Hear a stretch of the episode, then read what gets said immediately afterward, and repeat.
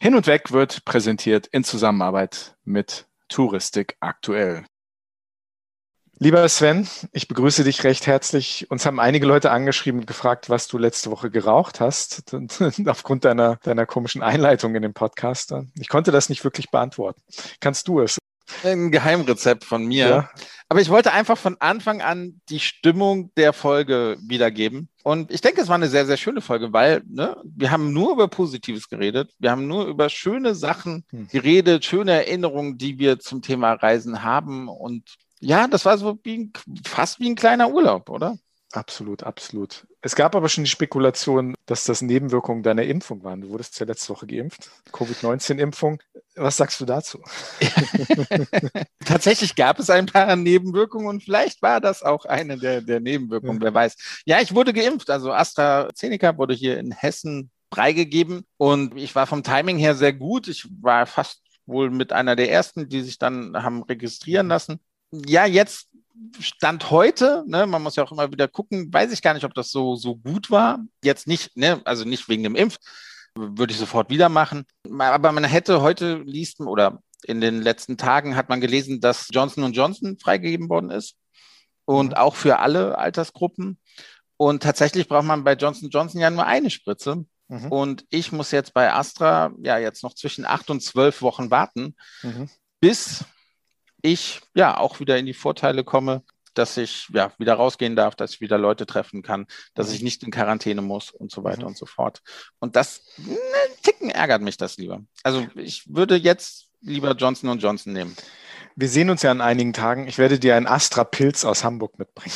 Als, Trost, als Trostpreis. ja. Das ist, das ist sehr nett von dir, ja. mein, mein zweiter Astra dann, ja. Sehr schön. Aber du hast eben schon erwähnt, es gibt Licht am Ende des Tunnels. Wir wissen zwar nicht, wie lang dieser Tunnel noch ist, aber man kann schon ein bisschen Licht sehen. Diese Woche groß in den Zeitungen, im Fernsehen, überall Urlaub, dritte Welle und so weiter und so fort. Also die Stimmung löst sich etwas. Die Menschen wollen Urlaub machen, sie wollen Urlaub buchen. Was bedeutet das, liebe Hörerinnen und Hörer, wenn ihr am Reisebüro hinterm Counter sitzt? Bald, beziehungsweise jetzt, jetzt geht's los. Ne? Es wird wieder verkauft werden. Die Menschen wollen raus und sie wollen in den Urlaub fahren. Das ist ja schon mal gut. Ne? Wir wissen noch nicht, wie es alles genau weitergehen wird, aber zumindest tut sich in die Richtung etwas. Aber ich glaube, es ist auch notwendig. Also, ne, das ist, wir haben lang genug drauf gewartet. Und auch du hast ja eine kleine Weltreise vor dir, oder, Andi? Ja, eben schon erwähnt, ich fahre morgen nach Stuttgart ins Ländle, eine lange Reise. Ich freue mich sehr. Uh, die reden so da anders. Es gibt anderes mhm. Essen als in Hamburg. Das ist schon aufgeregt. Ich, ich, ich habe mir ein paar Dosen Lapskaus eingepackt. Nur zur Sicherheit. Sehr gut. Genau, ein paar Dosen Lapskaus, ein paar Dosen Astra-Pilz und dann geht's ab ins Schwabenland. Ja, ich, ich habe eine Moderation, die ich machen werde. Ich werde als Moderator auftreten und das sind diese Woche Proben. Die, das Ganze findet dann nächste Woche statt. Ein kleiner Abstecher nach Stuttgart. Auf dem Rückweg schaue ich bei dir vorbei. Du Impfling. Dann kann ich dir auch nichts tun. Wir werden das natürlich mit gebührendem Abstand werden wir uns ähm, ja, du bist doch eh dann getestet, ne? Also du, du warst wahrscheinlich jeden Tag, also wenn du da die Generalprobe hast, triffst du ja andere Leute. Das heißt, wahrscheinlich musst du jeden Tag ja. erstmal Schnelltest machen, oder? Ich werde jetzt äh, jeden Tag getestet bis nächste Woche, so ungefähr. Ganz genau. Ja. Weil wir doch also. mit einem großen Team, mit Kamerateams und so weiter. Ganz spannende Geschichte, da können wir vielleicht in den nächsten Wochen ein bisschen von erzählen, was da so los war. Ich freue mich auf die Reise, ich freue mich, dich zu sehen, aber ich freue mich auch sehr auf unseren heutigen Gast, denn der hat was ganz Spannendes gemacht, nicht wahr, Sven? Er war auf jeden Fall sehr umtriebig in der, in der Pandemie, sage ich jetzt mal. Mit zahlreichen neuen Ideen hat er so die Branche versucht, ein bisschen mitzugestalten, ein bisschen zu verändern, ein bisschen fairer zu machen, würde er wahrscheinlich sagen. Und viele würden das auch so unterschreiben. Und ja, wir freuen uns sehr, ihn heute hier bei uns zu haben. Ich muss mich mal kneifen, was für coole Gäste wir haben. Also letzte Woche mit Matthias hat super Spaß gemacht. Matthias Göttler, Chefredakteur von der Touristik aktuell, unser heutiger Gast. Aber wir haben eigentlich das ganze Jahr jetzt in über 40 Folgen so super Gäste gehabt. Ne? Das hat so einen Spaß gemacht, mit all diesen Leuten zu reden. Und vielleicht auf diesem Weg einmal großen Dank an alle, die, die sich in unsere Höhle des Löwen gewagt haben bislang, sich uns ausgesetzt haben, unseren Fragen und ja, mit uns geredet haben.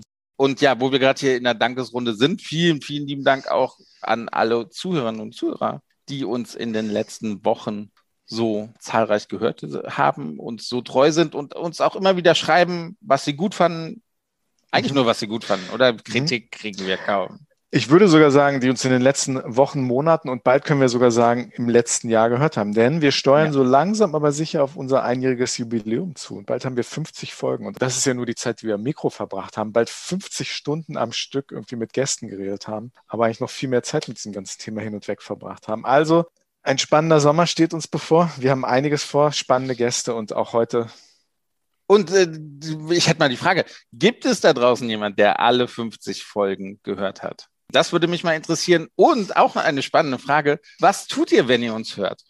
Schreibt mhm. uns das bitte mal in die, in die Instagram-Stories rein oder so. Und das fände ich nämlich mal sehr interessant. Was tut ihr? Ist es Hausarbeit? Ist es Joggen? Ist es auf dem Stepper? Ist es Abwasch? Mhm. Ist es Müll rausbringen? Mhm. Wann, wann hört ihr uns? Fände ich mal sehr interessant. Ich habe schon von Leuten gehört, die zu unserem Podcast eingeschlafen sind. Ja, das, das habe ich gerade am Anfang habe ich das hm. sehr häufig gehört. Jetzt, mhm. jetzt nicht mehr so, aber gerade am Anfang hieß es super zum Einschlafen. ich weiß nicht, ist das ein Kompliment? Aber Sie haben am nächsten Tag wieder eingeschaltet. Okay, das haben das, Sie auch immer gesagt. Das ist die Hauptsache. Und für alle, die die 50 Folgen wirklich komplett gehört haben, für die gibt es so eine Stempelkarte. für die gibt es die 51. Folge umsonst. Genau. Herzlichen Glückwunsch. Alles klar. So, jetzt aber mal Spaß beiseite. Wir haben einen ernsthaften Gast der etwas ganz Ernsthaftes gemacht hat, aber mit viel Leidenschaft, aber was, glaube ich, sehr gut ist für die Branche. Und ich freue mich sehr auf das Gespräch. Hin und weg. Der Reisepodcast mit Sven Meyer und Andi Jans.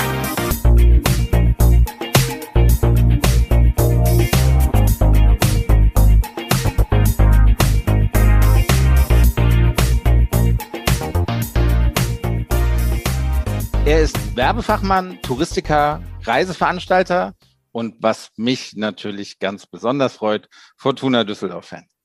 Als Tourismusberater hat er 2020 erkannt, dass sich im Verhältnis zwischen den Produzenten und den Verkäufern von Reisen etwas ändern muss.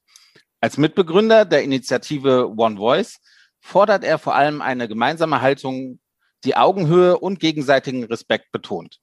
Herzlich willkommen, Berend Rickmann, Geschäftsführer von Rickmann Creative Solutions. Hi Berend, schön, dass du dabei hallo. bist. Hallo Sven, hallo Andi, grüße euch. Moin. Hi, hi. zu sein. Hi. Sehr schön. Du bist der Mitbegründer der Initiative One Voice. Wer seid ihr? Was macht ihr? Gib uns mal einen kurzen Überblick. Ja, ein ganz kurzer Überblick. Also ähm, du sagtest gerade so richtig, ähm, die das Verhältnis zwischen Reiseveranstalter und äh, Reisebüro wäre, das hätte ich 2020 erkannt. Ja gut, es haben, wir alle haben eigentlich schon in den letzten Jahren erkannt, dass da Sand im Getriebe ist.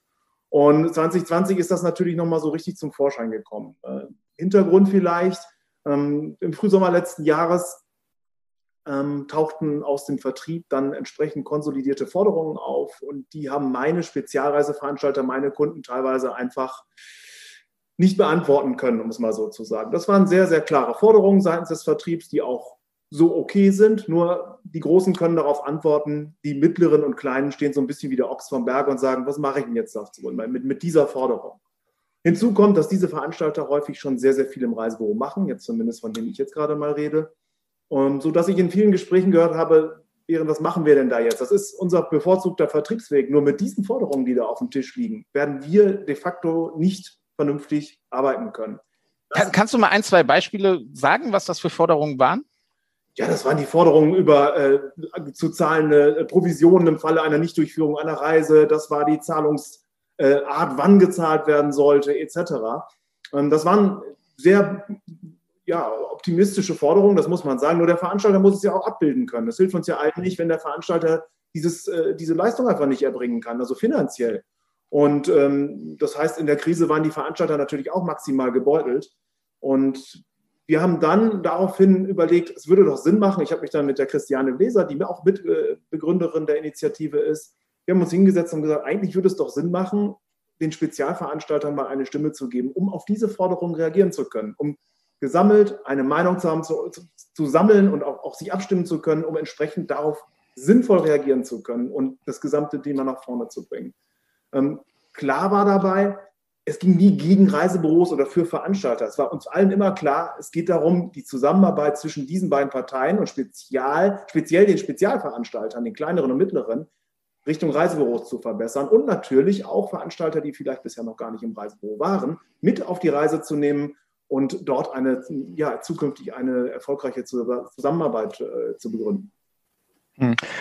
Wir haben viele Hörer, die uns im Reisebüro hören, am Counter. Wir haben auch Hörer generell aus der Touristik. Wir haben auch Hörer, die nicht aus der Touristik sind. Und du hast gerade über das neue Miteinander einige Forderungen hast du formuliert. Aber vielleicht kannst du für unsere Hörerinnen und Hörer einfach mal das alte Miteinander ein bisschen ausführlicher beschreiben, was so die Befindlichkeiten der vergangenen Jahre, beziehungsweise dieser, wie ich immer sage, der Vorkriegsjahre waren. Ja, was, was waren die Befindlichkeiten? Also ich würde es mal kurz zusammenfassen, fehlendes Verständnis füreinander. Also auf der einen Seite wird von den Veranstaltern häufig auch gar nicht verstanden, was die Reisebüros leisten an der vordersten Front, dass sie eben viel mehr machen, als nur den Lead bzw. die Conversion zu generieren. Ähm, und auf der anderen Seite fehlt dann manchmal auch vielleicht für den, den Expedienten ein bisschen das Verständnis, wie so ein mittelständischer Veranstalter arbeitet und was er eben auch in Vorleistung geht, wo er schon tatsächlich, äh, bevor überhaupt die Reise gebucht werden kann, wo er schon wahnsinnig viel Arbeit und auch nicht nur Arbeit, sondern tatsächlich auch Geld investiert, damit diese Reise so buchbar ist. Und ich glaube, das ist eines der Hauptthemen, was wir, was wir versuchen wollen, äh, mit One Voice auch anzugehen, dieses Verständnis füreinander zu schaffen. Weil Fakt ist, beide sitzen in einem Boot. Also ohne Veranstalter kein Reisebüro und die, die äh, Spezialreiseveranstalter brauchen auch die Reisebüros, ja, weil sie ein hoch innovatives und vor allen Dingen beratungsintensives Produkt haben für eine Zielgruppe, die gerne nach wie vor und das auch in Zukunft im Reisebüro tun wird. Lass mich nochmal nachbauen. Was, was haben denn die Reisebüros konkret gesagt? Also was sind denn jetzt konkret die, die Punkte, wo, wo die Reisebüros sich immer auf den Schlips getreten haben fühlen? Also was, was sagt der Vertrieb, was die Veranstalter falsch machen? Ne? Ne, wie gesagt, es gab, gibt eben Forderungen, da geht es um Zahlungsweisen, da geht es also Zahlungszeitpunkte, da geht es um das Thema, immer ein Thema, vor allen Dingen von der TUI befeuert, das Thema Kundendaten, mein Kunde, dein Kunde, wem gehört der Kunde am Ende des Tages. Ähm, und da wurde dann häufig auch über einen Kamm geschoren. Also ich kenne viele Spezialveranstalter, die sehr, sehr fair mit, mit, auch mit Reisebüros zusammenarbeiten und sehr erfolgreich auch. Das muss man ja einfach mal so sagen. Ist ja nicht so, dass, das, äh, dass es das vorher nicht gegeben hat, eine erfolgreiche Zusammenarbeit.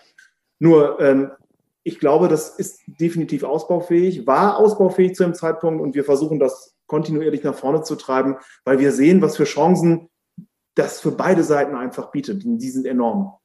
Bevor wir gleich zu den zu euren Forderungen kommen, beziehungsweise es gibt einen Acht-Punkte-Plan, so wie wir das verstehen. Vielleicht nochmal, wie, wie war das Feedback im Markt, als, als ihr rausgekommen seid mit, mit der Nachricht? Medientechnisch war es grandios, glaube ich. Ne? Also ihr habt, ihr habt viel, viel Aufmerksamkeit am Anfang bekommen. Wie sieht das aus mit Mitgliedern? Bist du, bist du zufrieden? Wie ist da die, die Entwicklung? Oder vielleicht auch noch anschließend die Frage, warum habt ihr One Voice jetzt gegründet in der Pandemie? War das Zufall oder war das vorher irgendwie sagtest du, okay, jetzt muss was passieren? Ja, vielleicht die letzte Frage zuerst. Also ähm, äh, ja, was heißt Zufall? Also es wurde offensichtlich, dass, äh, dass hier etwas passieren sollte, müsste. Und alles sortierte sich neu und ist noch dabei, sich neu zu sortieren. Und insofern war es ein guter Zeitpunkt, diese Beziehung spezial, speziell zu den Veranstaltern, zu den, zu den kleineren und mittleren Veranstaltern zum äh, stationären Vertrieb neu zu sortieren und auf neue Beine zu stellen. Ähm, wir wollen das nicht alleine schaffen, wir können das nur schaffen in, in, Zusammenarbeit mit vielen anderen Institutionen, Initiativen, mit denen wir auch von vornherein im großen, im engen Austausch waren. Ähm, und da kommen wir auch schon gleich zur zweiten Fra Frage, die du gestellt hast. Wir haben ja sehr schnell auch den ASR mit an Bord gehabt, ähm, da speziell die Anke Bunde natürlich, die uns auch sehr intensiv unterstützt hat. Der AER war mit an Bord von vornherein als logischerweise als, als, als die äh, Kooperation der kleineren und mittleren Veranstalter hm, mit ihrem Tool Axolot natürlich auch ein hervorragendes Tool dort äh, bietet, um genau den Vertrieb Richtung Reisebüro zu forcieren.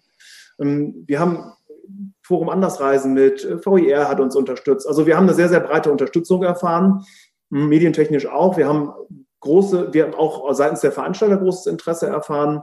Und nicht alle konnten sich am Ende des Tages natürlich zu dem bereit erklären. Ist klar, das ist, ich meine, ein, ein, ein Fair Deal, den alle unterschreiben können. Das wäre auch ein bisschen verwunderlich gewesen. Ähm, aber wir haben es dann doch hinbekommen, eine erkleckliche Menge zusammenbekommen. Wir wachsen jetzt kontinuierlich weiter. Und ähm, insofern sind wir da durchaus zufrieden.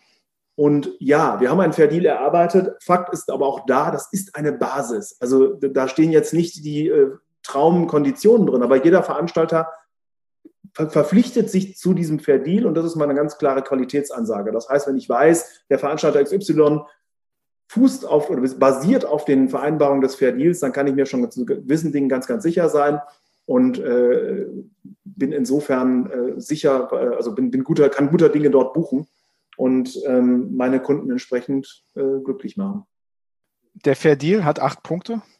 Und wir haben uns ein paar Punkte rausgesucht und vielleicht gehen wir, also wenn du uns das verzeihst, dass wir einmal ein bisschen ins Detail gehen, aber das ist ja, ja wirklich ja. sehr spannend und ich denke auch für die Leute, die das noch nicht kennen, wirklich, wirklich auch was Neues, vor allem weil, weil es, weil es eigentlich eine verpflichtende Wirkung auch hat. Ne? Aber, aber korrigier mich mal, wenn ich, wenn, wenn ich, wenn ich da was Falsches sage. Also es gibt den Acht-Punkte-Plan, der heißt Fair Deal. Einer der wichtigsten Punkte, den hast du schon erwähnt, das sind die Provisionen. Was fordert ihr, beziehungsweise zu was verpflichten sich eure Mitglieder?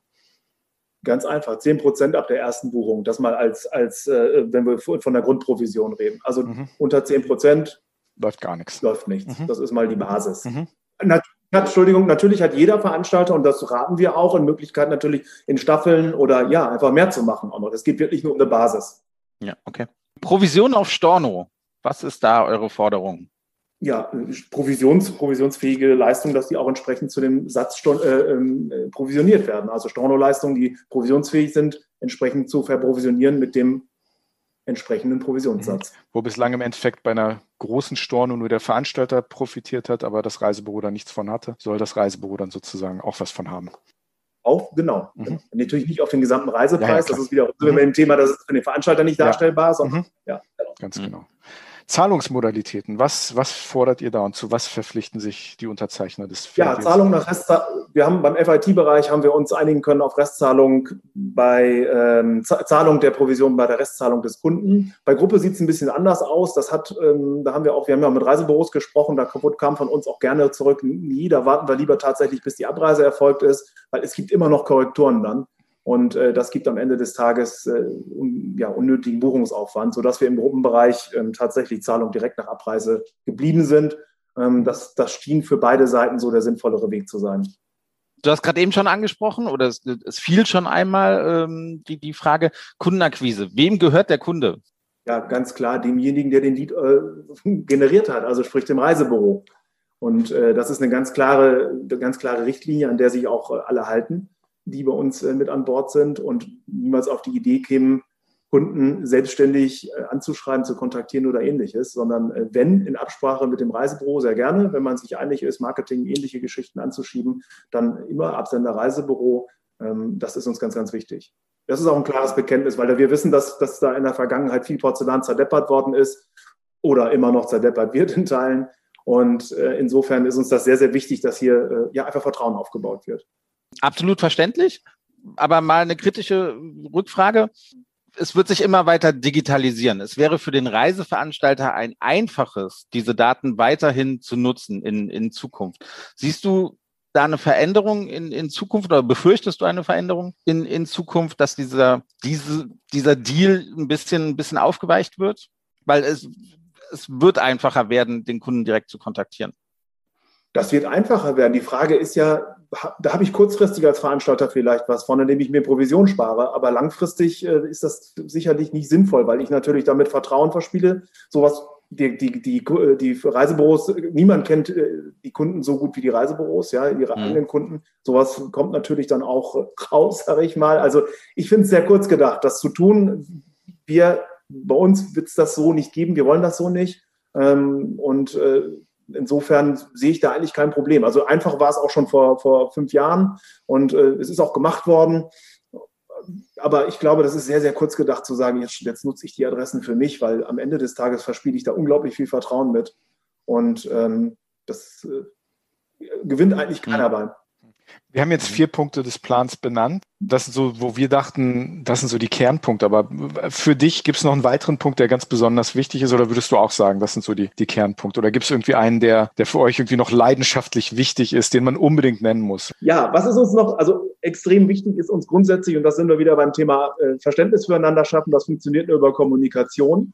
Äh, wir müssen den Austausch forcieren zwischen äh, den Parteien und Verständnis füreinander schaffen. Die Idee ist ja auch, ein Kommunikationsportal zu schaffen, auf dem ja, Preferred-Partnerprogramme äh, installiert werden sollen, auf dem News zu finden sind, auf dem äh, das, das ganze, die ganze Bandbreite einer potenziellen Kommunikation zwischen Veranstalter, Spezialveranstalter und Expedienten stattfinden soll. Insofern ist uns das auch noch sehr, sehr wichtig. Also dieser Kommunikationsgedanke ähm, treibt uns schon sehr.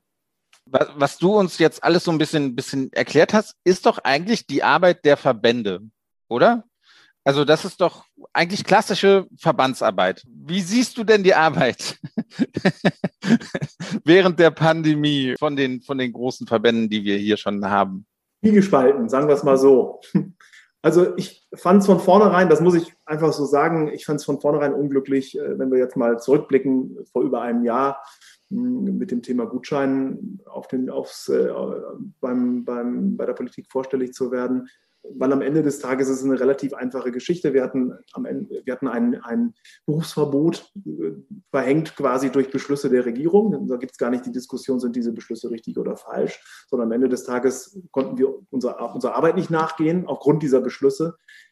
Da hätte man als Verband natürlich das tun können, was wahrscheinlich viele, viele andere Verbände getan hätten. Damit gesagt, okay, wir akzeptieren das, so ist es nun mal so, aber hier ist die Rechnung. Und ich glaube, dieser Gutscheingedanke, ich habe ihn damals nicht so ganz verstanden und Insofern, das fand ich nicht so glücklich. Ansonsten haben viele Verbände schon sehr, sehr gut gearbeitet, haben auch viel erreicht. Das muss man ja auch einfach mal so sagen. Ähm, wenn man sich anguckt, wo wir heute stehen und ähm, wie weit wir es trotz dieser Widrigkeit bis hierhin geschafft haben, auch viele mitzunehmen, dann ist das auch auf jeden Fall ein Erfolg der Verbände. Also insofern zwiegespalten. Sven hat in der Einleitung das Wort Haltung benutzt. Das ist ja, glaube ich, für das, was ihr macht, wichtig. Ne? Dass, dass es hier nicht um ein Gegeneinander, sondern ein Miteinander geht. Und dass man halt Zusammenhaltung zeigt. Was ich unglücklich fand, halt, dass das in diesen letzten 12, 14, 16 Monaten, das ist ja, wir sind ja jetzt fast anderthalb Jahre in dieser Krise drin, man doch das Gefühl hat, dass man teilweise in der Branche übereinander hergefallen ist. Eigentlich zu einer Zeit, wo gerade diese gemeinsame Haltung notwendig war. Was war denn da euer, also so wirklich so diese Initialzündung, dass ihr auch, auch gesagt habt, so emotional muss sich jetzt hier was ändern. Und, und das, ihr seid ja sehr leidenschaftlich dabei und das hat ja auch eine emotionale Ebene, die ihr da einbringt. Neben diesen ganzen, sag mal, technischen Forderungen, die, die ja durchaus sind sinnvoll sind. Aber was hat euch daran so, also wo war diese emotionale Initialzündung für, für euch, für dich und die Menschen, die du eben benannt hast, die das Ganze mittragen? Ja, also Christiane und ich sind ja nun beide mal lange in der Branche und ähm, wir haben einfach in Gesprächen gemerkt, dass da ja einfach, einfach Ohnmacht auch teilweise ist, auch untereinander. Und wir haben einfach das, den Bedarf gesehen, dort Kommunikation zu etablieren und Austausch äh, zu etablieren.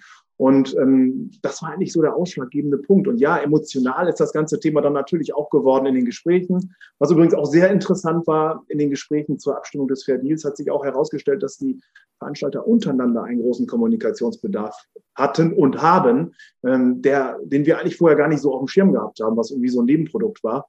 Ähm, aber uns auch wirklich beeindruckt hat und äh, wie uns auch den Veranstaltern geholfen hat. Also da geht es um Themen, wo kann man zusammenarbeiten, wo kann man Synergien schaffen, äh, wo kann man Dinge gemeinsam anpacken. Und äh, auch da geht es nicht darum, äh, irgendwo sich zu verabreden oder ähnliches, sondern einfach ja, Dinge besser zu machen und ähm, vielleicht auch äh, am Ende des Tages erfolgreicher zu sein. Und ja, Entschuldigung, vielleicht setze es nochmal, über allem schwebte immer, und das muss immer wieder gesagt werden, weil es klingt immer so, als wenn das eine Initiative äh, pro Veranstalter ist. Ja, die kommt schon Veranstalter gesteuert, aber ganz klar, jeder dieser Veranstalter hat ein großes, großes Interesse am, am äh, stationären Vertrieb. Wir haben Veranstalter dabei, die haben 75 Prozent, 80 Prozent stationären Anteil. Ähm, damit, also das zeigt ganz klar, das waren auch die ersten, die mit an Bord waren. Das zeigt ganz klar, was deren, Expert, was deren, deren Wunsch ist und welche Richtung die Vertriebsidee äh, auch in Zukunft gehen wird. In meiner Tätigkeit als Reiseveranstalter, und ich war ja Geschäftsführer bei China Tours und wir waren ein Spezialreiseveranstalter, kam anteilig viel größerer Teil von Reklamationen von Kunden, die im Reisebüro gebucht hatten. Der Ansatz war immer, dass ein Spezialist besser berät als ein Generalist. Das war so etwas, was wir so verinnerlicht hatten. Und zehn Prozent mehr Marge zu haben, äh, beziehungsweise dieses Verdienstpotenzial in digitale, gute digitale Infrastruktur zu stecken, anstatt vielleicht in Schulungen für Reisebüros hat für Spezialreiseveranstalter in der Vergangenheit vielleicht mehr Sinn gemacht. Aber was sagst du einem Reiseveranstalter, einem Spezialveranstalter, der vielleicht nicht so auf Reisebüros setzt? Ne? Und, und ihr habt zwar Reiseveranstalter, die bei euch mit drin sind, aber es gibt sicher noch viele, die sagen, das Reisebüro, das interessiert mich nicht. Ne? Gerade jetzt nicht mehr. Wie, wie, wie, wie würdest du da Überzeugungsarbeit leisten? Ne? Wir haben, äh, das ist ganz interessant, wir haben tatsächlich nicht nur äh, überzeugte Reisebüro-Vertriebsveranstalter bei uns in der äh, in One Voice, sondern wir haben auch äh, genau das Gegenteil. Wir haben welche dabei, die sehr, sehr digital getrieben sind. Ja, da ist jemand, da ist Kuba Buddy zum, Be äh, zum Beispiel bei, ja, ein Kuba-Spezialist mit Chris äh, als Geschäftsführer, der ist ehemals Key-Account bei Google gewesen. Ähm, also der, der digitaler geht's eigentlich gar nicht. Was die alle, wo, wo ich sie gar nicht überzeugen muss, sondern so würde ich sie überzeugen, aber das sehen sie zum Teil selber schon, ist, dass die Beratungsleistung, die emotionale, also sprich, wie gut kenne ich meinen Kunden, wie gut weiß ich, was der will, das kann keiner so gut wie der, wie der Expedient am Counter. Das ist einfach so. Ja. Menschen kaufen von Menschen und gerade wenn es um das Thema Spezial und Vertrauen geht und eben außer der Reihe und mit äh, mehreren Leistungen hintereinander und eben nicht nur die Pauschalreise, Flug und äh, Sun and Beach, mhm. äh, sondern tatsächlich ein umfangreicheres Programm, dann ist es einfach so, dass diese, die, diese Beziehung, die dort zwischen Expedient und Kunden besteht, schon sehr, sehr einzigartig ist und ja, einfach einen großen Mehrwert bedeutet. Und auch klar ist, und das ist auch ein Thema übrigens des Fair Deals, ist das Thema gemeinsame Beratung. Keiner kann von einem, äh, wenn reden wir jetzt zum Beispiel Kuba eben, ja, keiner kann erwarten, dass ich so Kuba so gut auskenne, wie der Produktmanager von äh, Kuba Buddy, der äh, fünfmal im Jahr da ist, der da unten sein eigenes Team hat. Das kann ich von keinem Expedienten erwarten.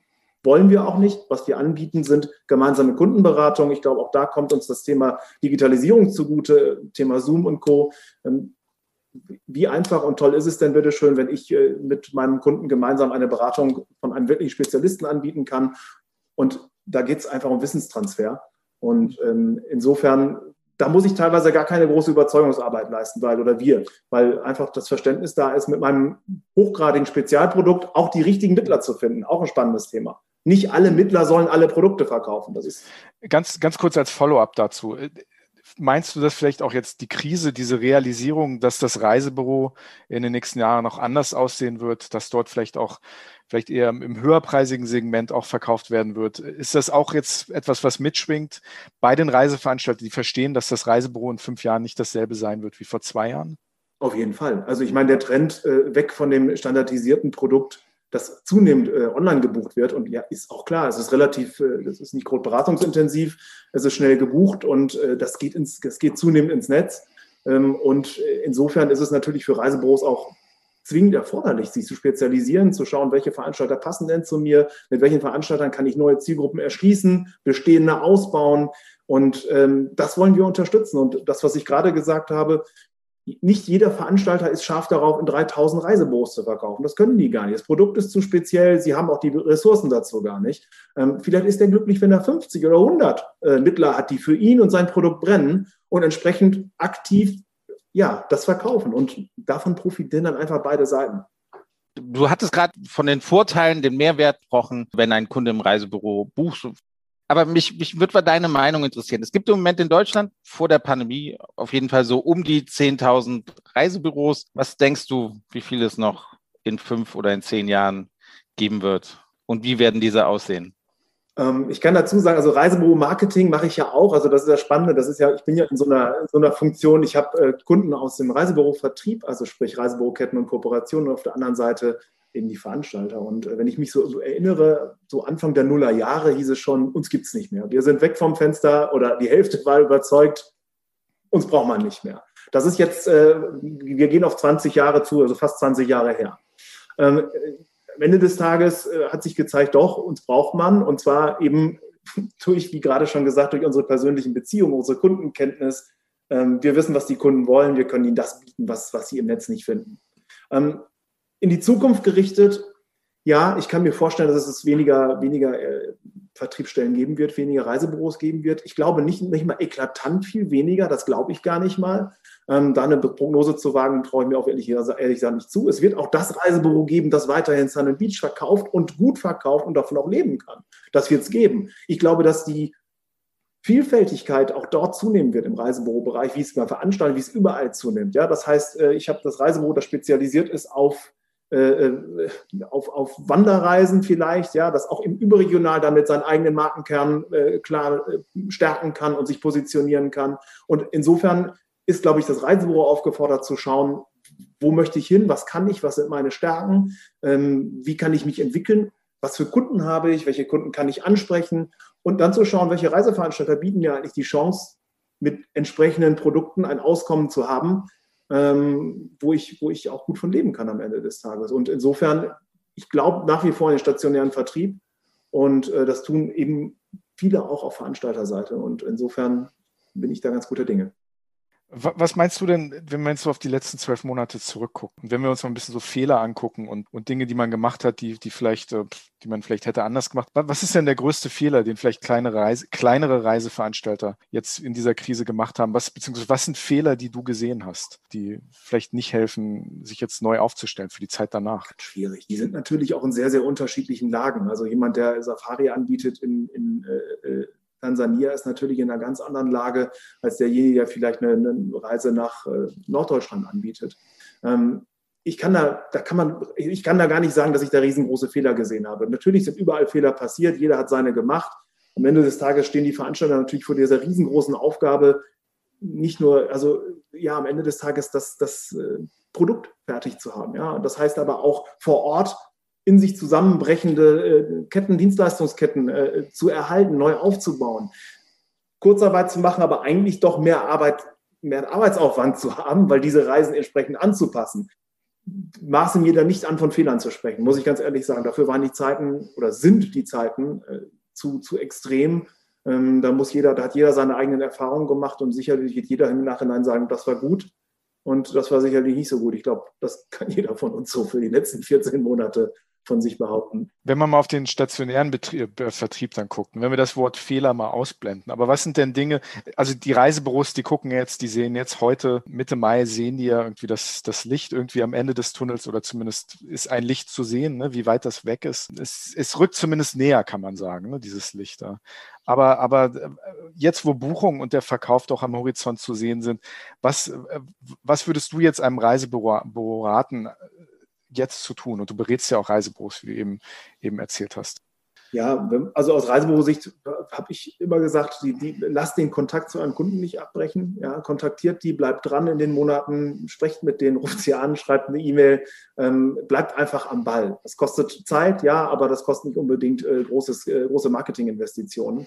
Und äh, genauso würde ich es jetzt auch weiterhin sehen. Also sprich, sprecht die Leute proaktiv an, ähm, seht zu, dass ihr vernünftig, dass ihr attraktive Angebote habt, zielgruppenmäßig passende Angebote dort habt und ähm, bleibt einfach in der Kommunikation. Das ist das Allentscheidende, ist den Kunden, Kundenkontakt nicht abreißen zu lassen. Auch wenn der Kunde dieses Jahr vielleicht nochmal selber organisiert und an die Nordsee fährt und eben nicht Mallorca bucht, ähm, gilt es einfach dran zu bleiben und auf allen Kanälen zu versuchen, diesen Kundenkontakt äh, nicht abreißen zu lassen. Das ist das Allentscheidende.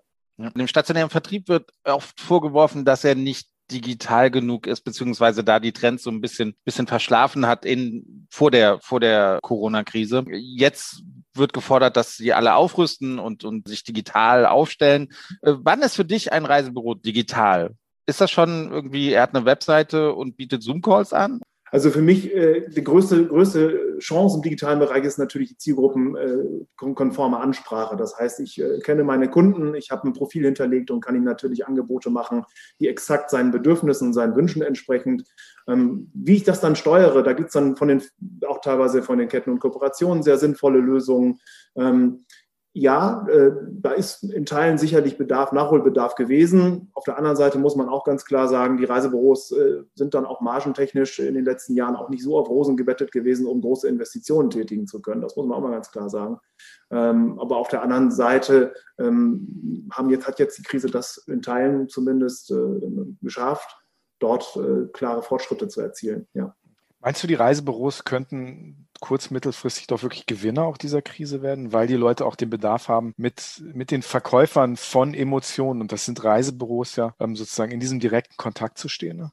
Ja, das glaube ich hundertprozentig. Also äh, das Thema äh, Online, also wird weiter, also wird weiter sein, ganz klar, wird, wird Wachstum haben, aber nicht in, den, nicht in allen Produkten. Also in dem klassischen, klassischen Sun and Beach Bereich werden wir weiter Wachstum haben. Da wird es weiter, wie vorhin schon gesagt, äh, eine Verschiebung geben. Aber äh, wenn wir in dem Bereich Spezial, Rundreisen und äh, höherwertige Reisen sind, dann ist dieser persönliche Kontakt, die emotionale Bindung an meinen Expedienten um die Ecke ähm, oder den ich ja gar nicht im Zweifel kennen muss, das geht ja auch über Mail oder ähnliches, über Telefon, ähm, der, die ist schon ausschlaggebend und das ist ein Riesenfund, mit dem Reisebüros tatsächlich äh, auch äh, wuchern können. Das muss man, muss man festhalten.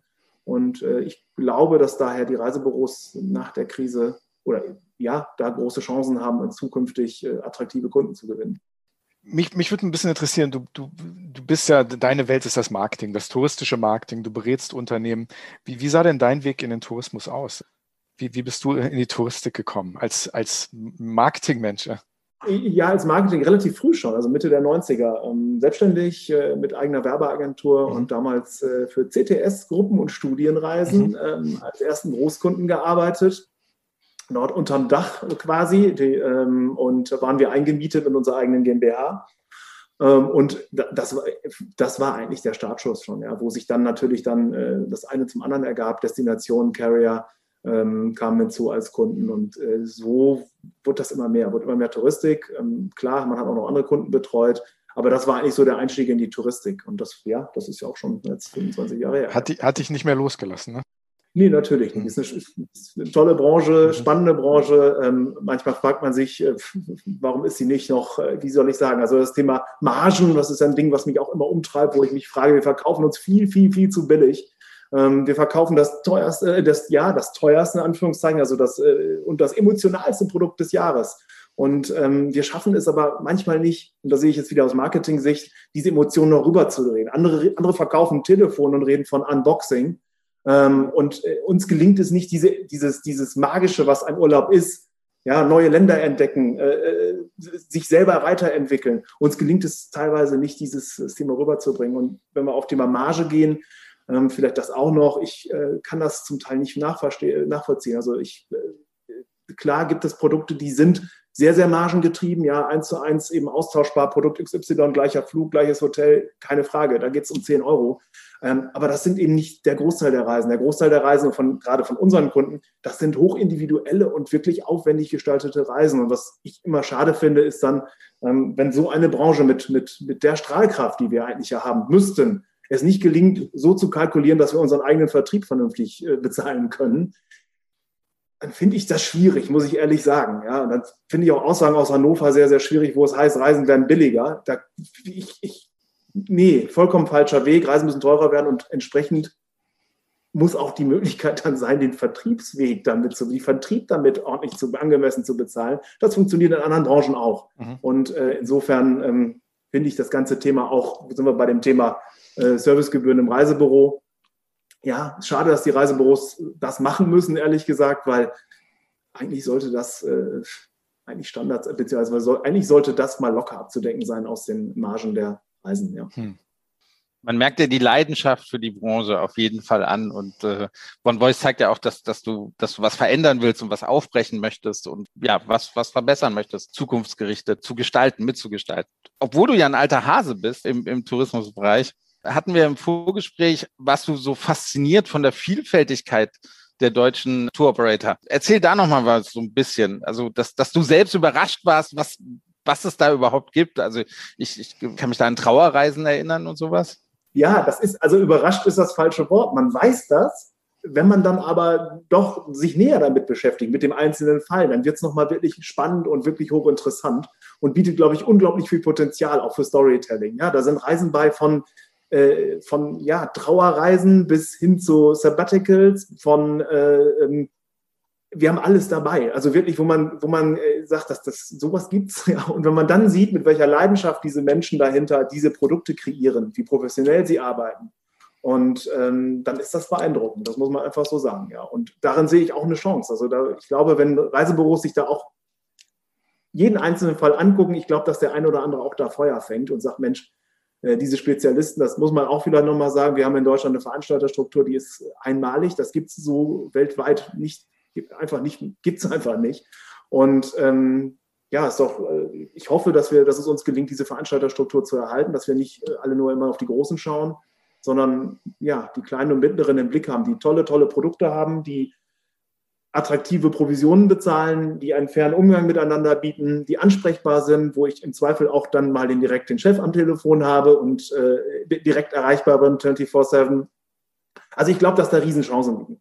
Ja, das liegt ja auch, also ist ja im Endeffekt sehr mittelständisch geprägt. Ne? Wir sehen immer die großen Veranstalter, wir sehen die Konzerne. Man sieht TUI immer omnipräsent, aber im Endeffekt die deutsche Touristik ist ja durch und durch mittelständisch, wenn man wenn es genau nimmt, ne? Und nichts anderes.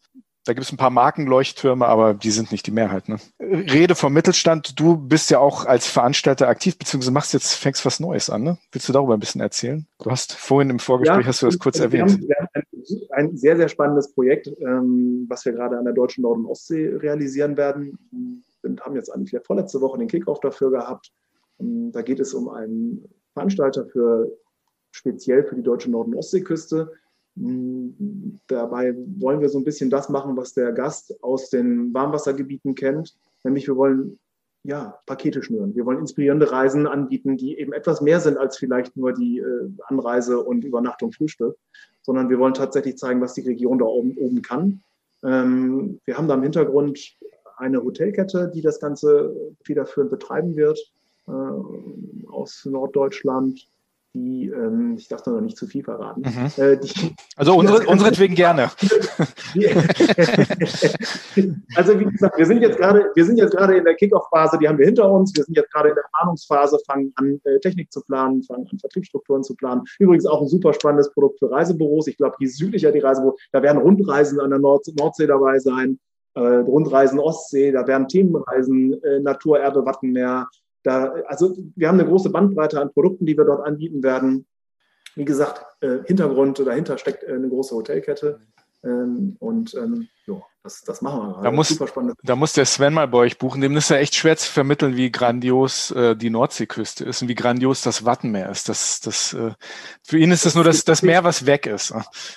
genau. Als gebürtiger Ostfriese kann ich das nur bestätigen. Insofern Touristik und Ostfriesland zusammen bringe ich hier in diesem Fall. Also äh, ja. Genial. Also erste Familienurlaube ging bei uns damals auch nach Ostfriesland. Ferien auf dem Bauernhof, aber das ist also unglaublich, was man, was man an der Nordseeküste alles machen und sehen kann. Sven. Dänemark. Dänemark war, war somit so das erste. Und dann, ich, ich, ich kann mich noch an Gretzil, gibt's das? Ist eine, ja, ist ja, ja. Gibt's immer noch. Eine, eine, da, da, da war ich mal. Da, daran kann ich mich noch erinnern. Und Krabbenpoolen und so und sowas. Daran kann ich mich so ganz bisschen, bisschen dran erinnern. Aber, also erstmal, ne, tolle Idee. Herzlichen Glückwunsch dahin. Die Pandemie scheint ja kein Schrecken gebracht zu haben, oder? Also du scheinst untriebiger zu sein, seitdem wir im Lockdown sind, als, als davor, oder? Ja, ich, also ich habe da eine klare, äh, ich bin zu lange selbstständig. Also ich, ich, sehe Dinge, stelle mich dazu, nehme eine Haltung an und äh, gehe dann entsprechend äh, ja, auf die Dinge zu und versuche entsprechend zu handeln. Also äh, wie klagen hilft nicht. Ich kann das verstehen, dass Leute traurig sind. Ich kann verstehen, dass Leute wütend sind. Kann ich alles verstehen. Aber am Ende des Tages hilft es ja nicht weiter. Also ähm, man muss eine Situation dann annehmen und äh, da hat, bin ich natürlich in der glücklichen Lage äh, als freier Berater, dass ich natürlich auch nicht Unmengen Kosten habe, die um mich rumlaufen. Da habe ich natürlich andere Kunden, die deutlich schwierigere Situationen haben. Aber ich glaube, die Haltung ist da ganz entscheidend. Wie gehe ich mit Krisen um? Und Krisen bieten ich mag es gar nicht sagen, weil es einfach so ein bisschen ausgelutscht klingt, aber Krisen bieten natürlich auch immer wirklich Chancen, sich selber neu zu erfinden. Was will ich eigentlich? Was kann ich? Wo kann ich mich hinbewegen? Und man kommt aus einer Komfortzone raus, die man von sich selbst wahrscheinlich nicht verlassen hätte. Und da wird nicht gefragt, gefällt dir das jetzt, sondern du musst es machen, du musst es jetzt anpacken, du musst Dinge jetzt in die Hand nehmen. Und insofern, ja, äh, bin ich jemand, der, der Krisen eigentlich, äh, ja, ich finde Krisen eigentlich durchaus sinnvoll und kann sie durchaus auch mal als Freund bezeichnen, weil es hilft einem ja einfach, ja, sich selber persönlich weiterzuentwickeln, so hart und schmerzhaft das manchmal dann auch ist, aber am Ende des äh, ist es dann doch, äh, ja, äh, bringt es einen nach vorne, wenn man es dann richtig anpackt. Und nochmal, ich glaube, die Haltung ist entscheidend. Thema Haltung. Die letzte Frage, bevor wir zur Schnellfragerunde kommen. Wenn Fortuna Düsseldorf, und du bist äh, ein Ostfriese äh, im, im Rheinland, wenn Fortuna Düsseldorf ein Reiseziel wäre, welche Destination wäre Fortuna Düsseldorf und wäre, wie wäre Urlaub dorthin buchbar? Was sagst du? Darf ich da auch mit antworten? Das, auch also das ist eine Frage an uns wäre beide. Zuerst, oder? Wenn Fortuna ein Reiseziel wäre, was für eine Destination wäre Fortuna und wie wäre der Urlaub dahin buchbar? Ja, also ich glaube, die Fortuna ist ja die launische Diva und äh, entsprechend könnte ich mir sehr gut vorstellen, launische Diva, was passt denn da? Also ich kann mir Südsee vorstellen. Also, Entschuldigung, Karibik kann ich mir vorstellen. Also ähm, himmelhoch jauchzend zu Tode betrübt, vielleicht alles an einem Tag oder innerhalb von einer Stunde. Ähm, Karibik, Fortuna ist Karibik, würde ich sagen. Voller Lebensfreude und äh, am Ende, man sagt, ja, es, es geht weiter, egal was da kommt. Ähm, wir bleiben optimistisch, vollkommen egal. Also Fortuna Karibik, ja, würde ich schon sagen. Ja, dann kommt der Orkan und die dritte Liga egal, nehmen wir auch. Wir waren schon in der vierten, also insofern. Oh, man kennt sein Klima, ne? Ja, Sven, ja. deine Antwort auf die Frage?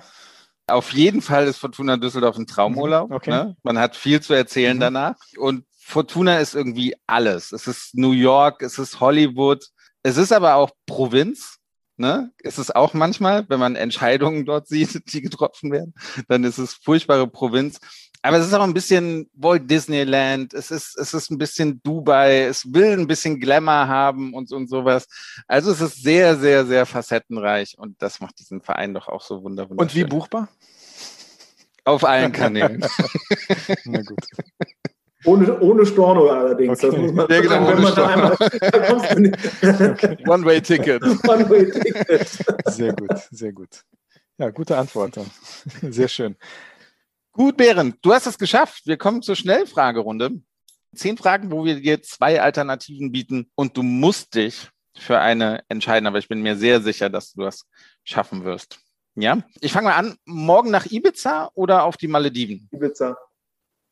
Ibiza? Definitiv. Mhm. Am, 5, am 5. Juni geht's los übrigens. Nach, nach Ibiza, okay.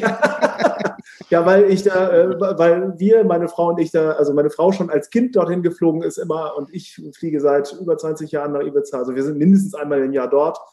Ähm, das ist immer unser Wohlfühlurlaub. Ähm, wir haben zwei Urlaubsarten. Das eine ist Entdeckerurlaub, das andere ist Wohlfühl- und Erholungsurlaub.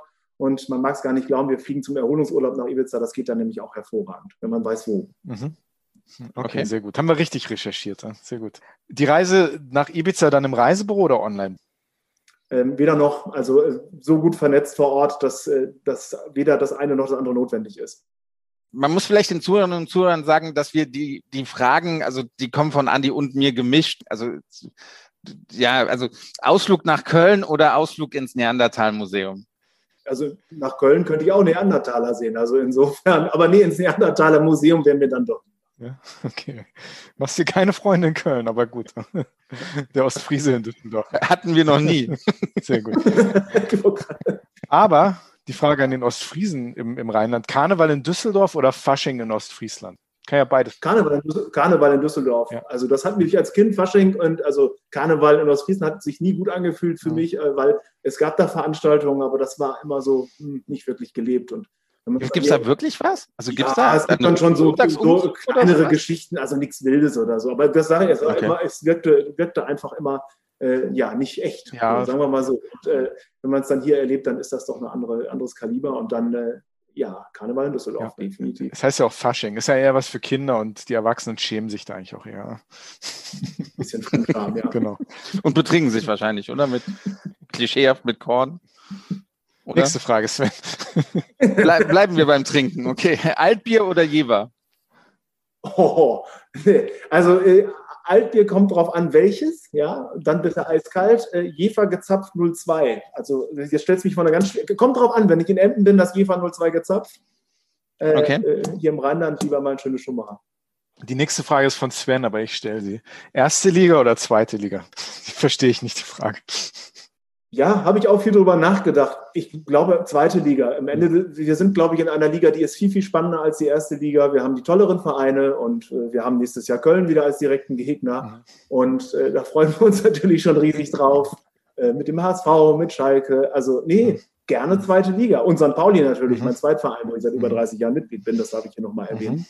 Mhm. Äh, insofern, ähm, ja, zweite Liga. Da, da fühlt ihr euch wohl.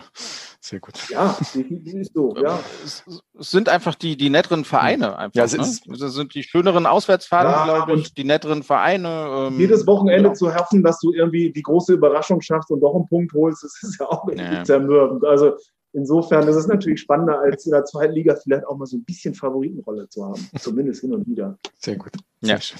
Das stimmt. Eine Frage, die muss ich stellen: Düsseldorf oder Hamburg? Äh, Düsseldorf. Hm war klar. Sehe ich genauso. Aber ganz Gerade Andi, ne? Ganz, ganz knapp. Ich sitze hier in Hamburg. Weil überschaubarer ist am Ende. Ich finde es überschaubarer. Also äh, für mich äh, Düsseldorf. Hm. Doch, ja. Aber so knapp. Amazon oder Fußgängerzone? Fußgängerzone. Mhm. Finde ich auch. Finde ich auch. Es, es ist wirklich, ähm, wenn man jetzt auch hier in Hamburg in die Mönckebergstraße geht, an, an einem Wochentag, das ist wie früher ein Sonntagnachmittag. Das ist irgendwie furchtbar, wie das Leben aus, aus, aus den aus den Innenstädten irgendwie geschwunden ist. Und es ist zu hoffen, dass das irgendwie alles wiederkommt und, und Online-Shoppen, so schön das alles ist, irgendwie, ne? also keine schöne Sache. Nee, aber es ist eine Entwicklung, wo natürlich, wo Antworten gefunden werden müssen. Wie bekommt man es denn hin, dass die Innenstädte? Ich meine, man kann natürlich äh, so eine Entwicklung wie Amazon, das natürlich, da ist ja ein klarer Vorteil, muss man einfach mal so sehen. Und äh, das kann ich nicht wegdiskutieren. Und ähm, die Frage ist, wie gelingt es, welche Konzepte können es sein, in Zukunft die Fußgängerzonen lebendig zu halten? Ich glaube, dass eine große Chance ist, dass wir die Städte wieder entbüroisieren, also sprich weniger Büros, mehr, mehr Wohnungen, mehr Menschen und ich glaube, das ist so mal eine große Chance, die Menschen wieder in die Städte zu bekommen und äh, aufs Land. Hm. Bist du da optimistischer? Teils, teils. Im Großen und Ganzen bin ich da ehrlich gesagt auch ein bisschen skeptisch. Es wird nicht so sein, wie, wie, wie es äh, vor 20 Jahren sah. Das, das wird auf jeden Fall ganz, ganz anders aussehen. Wie es dann aussehen wird, das wird die Zeit zeigen. Ja. Gut. Spezialveranstalter oder Generalist? Spezialveranstalter. Ja, ganz klar. Ja, keine. War einfacher als Düsseldorf oder Hamburg.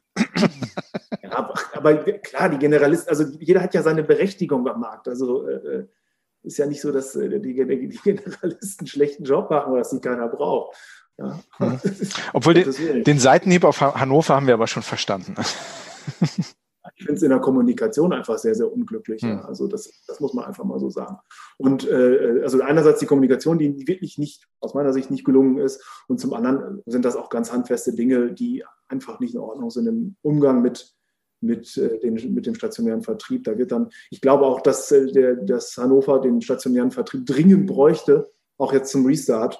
Und ähm, sich dann so zu positionieren und sich auch so zu verhalten und dann auch wirklich anders, also Worte und Taten äh, nicht beeindeckend zu haben, finde ich nicht gut. Und da tut man sich wahrscheinlich keinen Gefallen mit. Hm.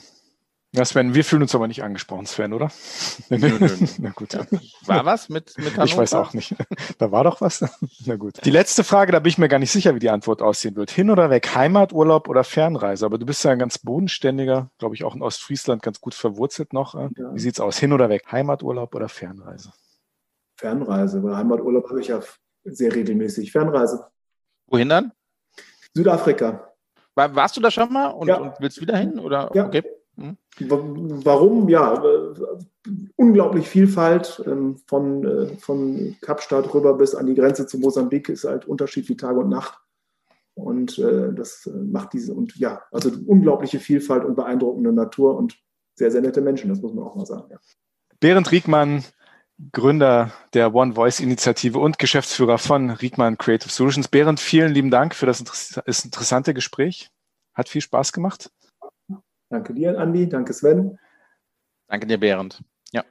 Und liebe Hörerinnen und Hörer, wenn ihr Anmerkungen, Kommentare, Fragen, Kritik, oder irgendetwas anderes habt, könnt ihr uns wie immer gerne schreiben über unsere Instagram-Seite Hin und Weg Podcast oder auch auf Facebook Hin und Weg Podcast oder natürlich auch über unsere Webseite auf hin und weg podcast.de. Dort haben wir ein schönes Kontaktformular, auf welches Sven immer gleich umgehend, zumindest innerhalb von 24 Stunden antwortet. Garantiert. Qualitätsversprechen. Und wir würden uns natürlich sehr freuen, wenn ihr nächste Woche wieder dabei seid bei einer neuen Folge von Hin und Weg, der Reisepodcast mit Sven Meyer und 95 Kollegen und Andi Jans ist ja, Mal gucken, ne?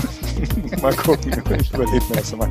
Berend Riegmann, vielen lieben Dank und alles Gute für die. Danke euch. Danke dir, Berend. Vielen Dank. Dankeschön. Alles Gute dir. Ciao, Tschüss. ciao.